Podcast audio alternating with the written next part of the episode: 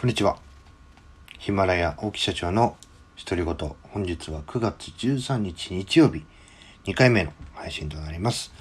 えー、怒りをね、勉強するその2というテーマでやっていきたいと思います。えー、2回目はですね、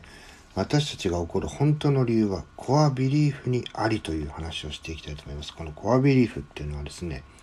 何なのかと言いますと、簡単に言うとね、べき、えー、何々するべきとかね、こうするべきとかやるべきとかね、え自分の中にある価値観のもとですね。自分の中自分の中で価値観の核になっているようなもの。例えば私だったらもうねつべこべね言わず考えてないでまずね行動すべきとかね。それが私の核になっているものです。なので私はね、えー、行動しない人。あれこれこうだこうだ先に段取りを立ててなかなか行動しない人をですね自分のこうあるべきには反している行動をとる人をですねもういいそんなうじうじやってないでねまずやってみなよっていう風にしてねこう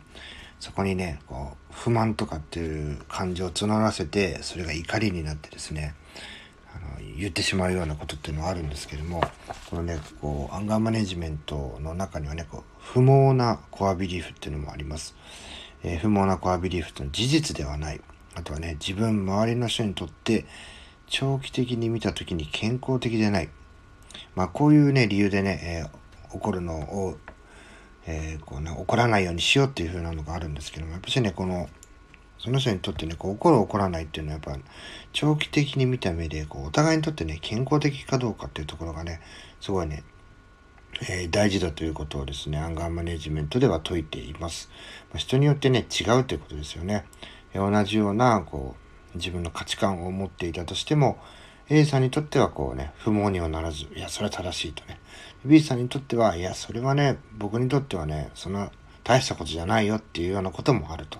まあ、人それぞれね価値観というものは違いますよということをですねしっかり認識しなければいけないよということですね、まあ、離婚するべきではない。A さんはね、そう思いつつもね、離婚した。これね、僕のことですね。えー、B さんはそう思ったとしても、離婚なんてしてはいけないと信じ、どんなに苦しくても離婚しないように努めていると。私もね、この離婚っていうことに比べるとですね、ね、起業した時に一つの家庭を壊してるわけですけども、やっぱしね、お互いそう思ってました。まあこれはね、昔の考えというわけじゃないんですけども、まあ、あの例えば子供のためにね、すべきじゃないとかね、えー、そんな風にして考えてました。でもね、実はね、えー、自分たちがそう思ってるだけで、実はね、子供のためにと言いながらも、自分たちはね、あの、やっぱ、その、お互いのね、えー、コアビリフ、まあ、価値観がね、違うわけですよね。自分にとっては、相手にとっては不毛なものでも、自分にとってはね、こう重要なものだったりします。そういうものでね、えー、衝突して、えー、喧嘩をして、結果的にね、子供たちのために離婚をしないと選択をしたのに、一緒にいることで子供を泣かせてしまう、悲しませてしまう、喧嘩ばかりしてですね。まあ、そんなことがあってですね、一回ちょっと価値、お互いの価値観っていうのを置いといてみて、本当にね、何が子供にとっていいのかっていうのを、まあ、真実、現実と向き合ってね、考えてみようといった結果ですね、やっぱしね、離婚した方がいいっていうことでね、あの、お互い納得して、え2年間話し合ってですね、お互い納得して、え離婚したわけなんですけども、このようにですね、こう、え自分の価値観、こう正しいものと、別にそれはね、いらないものっていうのがあります。で、怒りもそうなんですね。え、怒っていいものと、別に怒る必要のないものはね、怒らなくてもいいじゃないかと。怒る必要なものがある。それは怒ろうじゃないか。じゃあその判断基準って何なのかっていうふうにして考えた時に、えお互いですね、え、長期的に見た時に健康的かそうではないかっていうことで、